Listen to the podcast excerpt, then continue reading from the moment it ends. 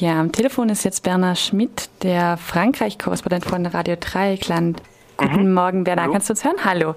Ja, hallo, guten Morgen, ich kann das hören. Wunderbar. Wir wollen über die Regionalwahlen sprechen, die gestern, also am Sonntag in Frankreich stattgefunden haben. Die Regionen haben in der ersten Runde äh, gewählt und wie zu befürchten war, ist der Front National sehr, sehr stark aus den Wahlen hervorgegangen, zum, nämlich als ähm, ja, erste Partei, wie sie sich selbst auch genannt hat, mit durchschnittlich ungefähr 28 Prozent der Stimmen.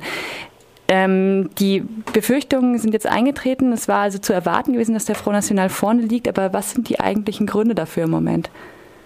Äh, ich würde sagen, die Ursachen liegen auf zwei Ebenen. Auf unmittelbaren, die in den letzten drei Wochen liegen und auf äh, länger zurückliegenden. Also zunächst, es stimmt, äh, was du einleitend sagst.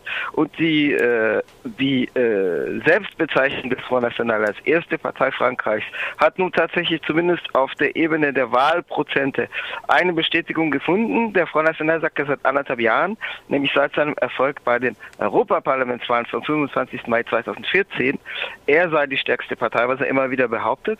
Er hat das dann auch nach den Bezirksparlamentswahlen im März 2015 wiederholt. Nur ähm, er hat tatsächlich als stimmenstärkste Partei bei der Europaparlamentswahl abgeschnitten, aber dann als zweitstärkste Partei fiel er hinter die äh, konservative äh, Sammlung, die damals UMP hieß, jetzt Rep Les Républicains heißt zurück. Ähm, aber bei Wahlprozenten hat er jetzt doch äh, nochmal deutlich ist er nochmal deutlich vor, sowohl den konservativen Block äh, mit circa 27 Prozent als auch vor die Sozialdemokratie mit ihren Verbündeten mit 23 Prozent äh, gezogen. Der Front National ist allerdings nicht die stärkste Partei, sowohl was die Mandate als auch was die Mitgliederzahl betrifft. Also wir haben es mit einer erfolgreichen Wahlmaschinerie zu tun, Wahlkampfmaschinerie, aber bisher mit der Partei mit circa 50.000 Mitgliedern. Also es ist nicht vergleichbar mit, ich sag mal, mit der NSDAP zum Beispiel als Massenbewegung, die zwei Millionen Leute in braune Uniform zwängen konnte. Aber ähm, woran liegt es denn, dass der Front National mit seiner ja. ähm, äh, Wählerkampagne oder Wahlkampagne ähm, so viel erfolgreicher war, jetzt zum Beispiel als die Sozialisten, die ja, die ja den Präsidenten stellen? Also zunächst die Sozialdemokratie stellt nicht nur den Präsidenten, sondern die Regierung und da liegt auch schon die Ursache, nämlich äh, in ihrer Regierungspolitik, äh, die nun wirklich keine Katze hinter dem Ofen her hervorlockt und auch keinen Hund. Äh, insofern als die Regierungspolitik äh, vollkommen konträr steht zu dem, was eine sozialdemokratische Wählerschaft wünschte und wünschen würde und äh, allgemein eine linke Wählerschaft. Die Regierung ist ja auch mit Unterstützung der Grünen und äh, des Front de Gauche, der ungefähr mit der Partei Die Linke Linke vergleichbar, äh, wäre äh, ins Amt gekommen. Also zumindest damals bei der Wahl 2012. Ähm, die Politik ist lupenrein wirtschaftsliberal, unternehmensorientiert. Äh, nach dem Motto, wenn es dem Kapital gut geht, dann werden schon auch Arbeitsplätze geschaffen werden. Ähm, die konservativ wirtschaftsliberale Rechte ist damit äh, unzufrieden, weil sie sagt, wir könnten das noch besser und wir würden noch stärker in dieselbe Richtung gehen. Und äh, wenn man eine rechte Politik, also jetzt eine konservativ wirtschaftsliberale Politik machen will, dann äh, ist eine rechte Regierung dafür vertrauenswürdiger als eine linke Regierung. Also in Frankreich benutzt man die Begriffe rechts für konservativ und links für die Sozialdemokratie. In Deutschland bezeichnet man ja eher linke, äh, link, linksradikale als linke und rechtsextreme als rechte. Ähm, das ist die eine Ursache. Und das ist auch schon die tiefer liegende, längerfristige bzw. mittelfristige Ursache, die Bilanz der Regierung unter François Hollande und sein, unter Präsident François Hollande und seinen beiden Premierministern, erst Jean-Marc Ayrault da, bis 2014 und dann Manuel Valls jetzt. Äh, diese Bilanz ist äh, eine der Hauptursachen für äh, den Erfolg des Front National. Insofern, als er sozusagen jede Hoffnung, die mal mit der politischen Linken, also jetzt im weitesten Sinne und die Sozialdemokratie einschließend verbunden war, beerdigt hat und ein riesengroßes Vakuum hinterlassen hat. Natürlich trägt auch die soziale und wirtschaftliche Situation damit verbunden äh, zu äh, den Erfolgsgrundlagen des Front National bei. Das ist die mittel- und längerfristige Ebene. Die kurzfristige, kürzerfristige Ebene, die ich ja auch schon ankündigte, ist natürlich die Situation, die sich mit den Attentaten vom 13. November eröffnet hat. Äh, die es handelt sich bei dem Wahlergebnis nicht um eine spontane Reaktion auf die Attentate und das Wahlergebnis insgesamt lässt sich natürlich nicht aus den Attentaten und auch nicht mit dem Umgang mit ihnen ableiten. Insofern als der Front National in den Umfragen, die jetzt sich niederschlagen in den Wahluhren, die also tatsächlich bestätigt wurden, ähm, zwei, vielleicht maximal drei Prozent gewonnen hat seit den Attentaten. Mhm. Das heißt, der große Sockel ist davor, vor den Attentaten gelegt worden.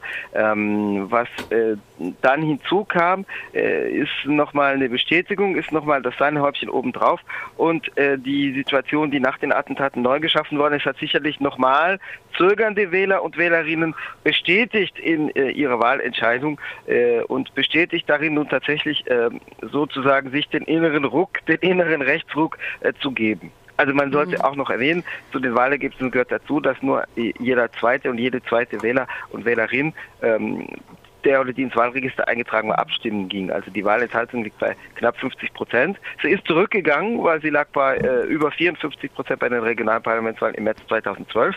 Aber die Wahlenthaltung ist hoch. Ähm, also zu den Attentaten selbst. Also wie gesagt, sie, ha sie haben nicht den großen Sockel äh, zusammengetragen. Der große Sockel, äh, den fanden wir vorher schon in den Umfragen. Mm, aber äh, ich denke, über die Attentate hinaus ist natürlich auch der politische Umgang mit ihm entscheidend. Also äh, alle äh, halbwegs verständigen und vernunftbegabten Menschen verurteilen natürlich die Attentate und wünschen ein Vorgehen äh, gegen die Täter. Das gilt für links, das gilt für rechts, das gilt für die Mitte. Ähm, das heißt, ein polizeiliches Vorgehen gegen dschihadistische Strukturen, die mit der Vorbereitung dieser Mordtaten zu tun hatten, äh, würde von niemandem mh, mm, verurteilt. Wesentlich kritischer zu sehen ist aus meiner Sicht und nicht nur aus meiner persönlichen Sicht, mm, der politische Umgang insgesamt, den die Regierung, den die Exekutive und den die großen Parteien mit den Attentaten ähm, ähm, in die Wege leiteten. Ähm, François Hollande hat ja nicht nur den, die Notstandsgesetzgebung in Kraft äh, gesetzt, sondern Neuerungen angekündigt, vor denen einige Forderungen betreffen, die der Freiheit seit 15 Jahren erhoben hat und die überwiegend ideologische Forderungen sind. Zum Beispiel die, das Verlangen, Doppelstaatsbürgern und Bürgerinnen, äh, wenn sie im Zusammenhang mit Terrorismus verdächtigt werden, äh, auf äh, exekutive Anordnung hin, die französische Staatsangehörigkeit entziehen zu können. Das ist eine rein ideologische Forderung. Das wird natürlich äh, Menschen, die bereit sind, äh, bei einem Attentat nicht nur zu töten, sondern auch selber zu sterben, von nichts abschrecken. Aber äh, das ist eine ideologische Forderung, die darauf abzielt, sozusagen darauf hinzuweisen, wir haben hier ein Ausländerproblem. Wir haben hier ein Ausländerproblem, weil äh, wir haben sozusagen falsche Franzosen, die wir dadurch demaskieren, dass wir ihnen die französische Staatsangehörigkeit wieder entziehen. Der Entzug der französischen Staatsbürgerschaft ist ja unrechtlich, rein rechtlich unmöglich für äh, französische Staatsangehörige, die nur die, allein die französische Staatsbürgerschaft äh, haben, weil das internationale Recht verbietet es, Staatenlose zu, in Anführungszeichen, zu erzeugen. Diese Forderung wurde seit langem äh, für die ganze Palette von Straftaten für den Front National erhoben. Die Regierung hat es jetzt also nicht für die gesamte Palette, aber für äh, Menschen, die im Zusammenhang mit Terrorismus verdächtigt werden also die der Radikalisierung verdächtigt werden oder die an dschihadistischen Strukturen teilnehmen, angekündigt. Und das ist äh, tatsächlich äh, eine Forderung, bei der der Front National Triumph schreit, weil er sagt, die Regierung bestätigt ja, dass wir immer richtig lagen sie, sie übernimmt ja jetzt Forderungen, die wir seit langem stellten. Und das hat natürlich äh, also nicht den Sockel gelegt, aber oben das Sahnehäubchen nochmal draufgesetzt. Mm, ich würde jetzt gerne nochmal zurückkommen zur geringen Wahl oder relativ geringen Wahlbeteiligung, die ja nur bei etwa 50 Prozent lag. Also da wäre die erste Frage, woran liegt es äh, denn, dass die Wahl Wahlbeteiligung hier verhältnismäßig niedrig war? Hat es eine Kontinuität in Frankreich oder ist es eine neue Entwicklung oder warum ist sie gerade jetzt so relativ niedrig, wo man so politisierten äh, Zeiten, in so politisierten äh, Zeiten sich befindet. Die andere Frage wäre dann natürlich auch, weil häufig passiert es ja, dass gerade rechtspopulistische und auch extrem rechte Parteien ihr Wähler, äh, Wählerinnenpotenzial sozusagen von den sogenannten Nicht-WählerInnen äh, schöpfen, also dass sie Leute motivieren, zur Wahl zu gehen, die davor nicht wählen gegangen sind. Das scheint ja hier nicht äh, passiert zu sein. Das heißt, äh, woher kommen die ganzen Stimmen äh, für den Front National hier und warum war die Wahlbeteiligung generell so gering? Also zunächst zur Frage der Wahlbeteiligung, das äh, hängt schon auch an äh, vom jeweiligen Wahlgang ab. Also bei Präsidentschaftswahlen wäre sie wesentlich höher. Die Präsidentschaftswahlen sind im französischen System die entscheidende Wahl, äh, weil äh, wir in einer Präsidialrepublik leben, wo die Staatspräsidentschaft die den einen entscheidenden Hebel darstellt.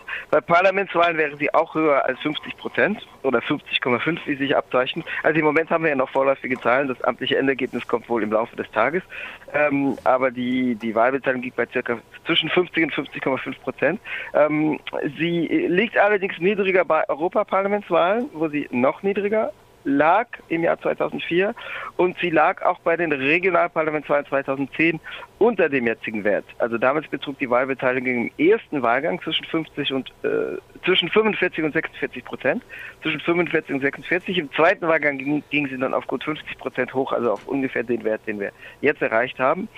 Ähm, diese Unterschiede zwischen Wahlgängen liegen natürlich daran, dass es aus Sicht der Wähler und Wählerinnen bei bestimmten Wahlgängen um weniger geht. Bei Europaparlamentswahlen, weil Europa ist weit weg und hat man eh nichts mit zu tun, also so vermeintlich. Also 80 Prozent der Gesetze beruhen auf Verordnungen und Richtlinien aus dem EU-Recht, aber ähm, sozusagen äh, vom eigenen Herd aus betrachtet ist das erstmal alles weit weg. Ähm, bei den Regionen kommt, glaube ich, hinzu, dass äh, 2010 es noch so war, dass die Regionen nicht, nicht nichts zu sagen hatten, aber relativ wenig im Vergleich zur Zentralstadt zu sagen hatten, sodass äh, viele Leute auch herangehen und sagen, ist das ja eh keine wichtige Wahl.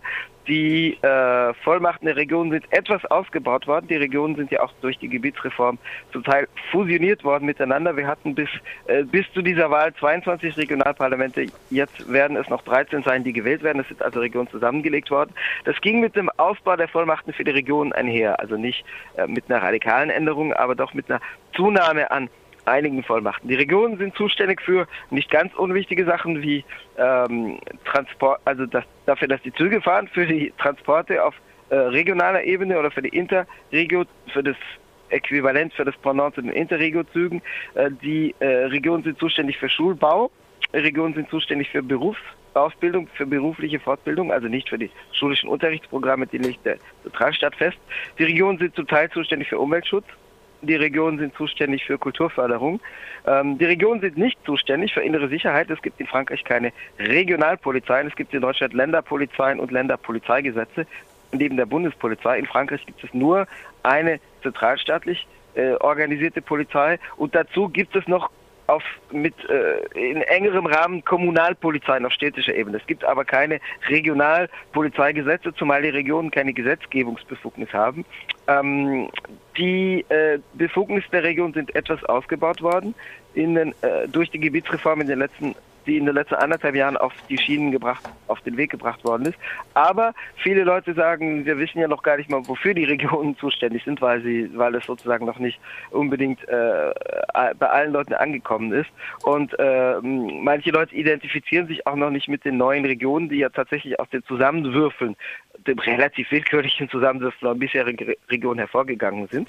Ein Musterbeispiel ist, äh, liegt bei euch um die Ecke, nämlich der Zusammenschluss der bisherigen Regionen Elsass, Lothringen, also Alsace und Lorraine zusammen mit Champagne, Ardennes was ja drei Regionen doch mit sehr unterschiedlichem wirtschaftlichem Gefüge und sehr unterschiedlicher Krisenverhaftetheit auf wirtschaftlicher Ebene äh, sind, darstellen.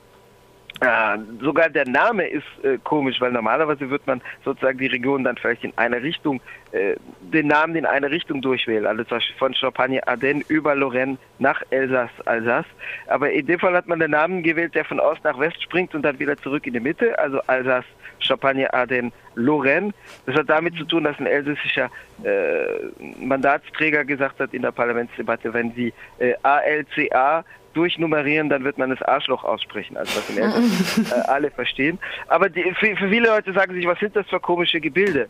Also was sind das für komische Namen? Die Regionen werden auch noch umbenannt werden. Die Regionalparlamente können also neue Namen wählen und die Region könnte sich zum Beispiel zukünftig Großer Osten, Grand Est nennen. Mhm. Ähm, im, im Midi, also auch so ein Bandwurmname im Süden, Midi, Pyrénées, Languedoc-Roussillon, äh, die werden sich wahrscheinlich Occitanien nennen.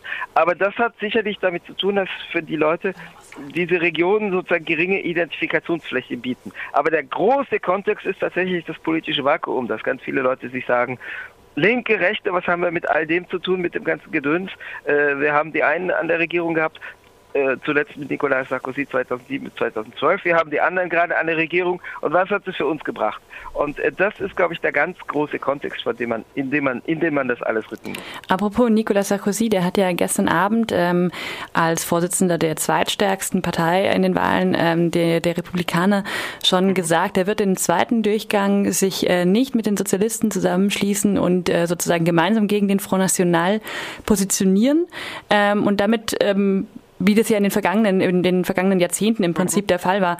Was ist also für die zweite, was ist für den zweiten Durchgang zu erwarten? Ist das sozusagen ein Kampf zwischen dem Front National und den Republikanern dann? Oder ähm, haben die Sozialisten, spielen die überhaupt noch irgendeine Rolle im Zweifelsfall? In einigen Regionen, zum Beispiel in der Bretagne, das äh, Komische bis Perverse ist, in der Bretagne liegt die Sozialdemokratie deutlich vorne mit über 37 Prozent im ersten Wahlgang, aber deswegen, weil ihr Spitzenkandidat dort, der im Übrigen in der Region überhaupt nicht auftaucht im Wahlkampf, äh, weil ihr Spitzenkandidat dort der amtierende Kriegsminister ist, also der in Anführungszeichen Verteidigungsminister äh, Jean-Yves Le Drian. Und da haben sie sozusagen mit dieser Persönlichkeit, mit dieser Personalie gepunktet. Ähm, das ist jetzt äh, ein, äh, ein Sonderbeispiel. Ein anderes Beispiel, wo die Sozialdemokratie noch relativ gut abschneidet, ist in Südwestfrankreich. Ähm, aber äh, in vielen Regionen ist die Sozialdemokratie tatsächlich abgeschmettert, abgeschmiert und außen vor. Ähm, in äh, Hauptstadtregionen in der Ile-de-France macht sie sich noch ein bisschen Hoffnung. Also die konservative Rechte liegt vorne mit Valérie Pécresse mit über 30 Prozent. Mm, aber die Sozialdemokratie und Verbündete, also Linksliberale, Grüne, liegen an zweiter Stelle. Äh, also die Grünen hatten eine eigene Liste, aber die Sozialdemokratie addiert natürlich die Stimmen, summiert sie. Äh, der Front National ist in der Hauptstadtregion in der Ile-de-France ein bisschen äh, liegt ein bisschen weiter ab vom, vom Feld, weil die soziologische Zusammensetzung der Bevölkerung in Paris und in den Banlieues ungünstig ist für den Front National. Werner, ähm, wir haben fast mhm. zehn. Vielen Dank auf jeden Fall. Vielleicht einen abschließenden Satz noch, äh, was ja. wir erwarten können, aber... Was, was, wir erwarten können, also die Sozialdemokratie ist in der Mehrheit der Regionen abgeschmettert, nicht überall. Ähm, sie hat auch bereits ihrerseits den Rückzug äh, aus den Regionen, wo äh, der Front National sehr gefährlich ist, also Nordost- und Südostfrankreich, angekündigt. Ähm, Im großen Osten, also Elsass, Lothringen, Champagne, Ardennes, hat die Parteiführung es angekündigt. Der örtliche Spitzenkandidat verweigert das dagegen, weil er sagt, die konservative Rechte durch ihre ideologische Radikalisierung in den letzten Jahren ist mitverantwortlich. Und die Konservativen werden es natürlich versuch, äh, versuchen zu nutzen, um die Sozialdemokratie zu erpressen.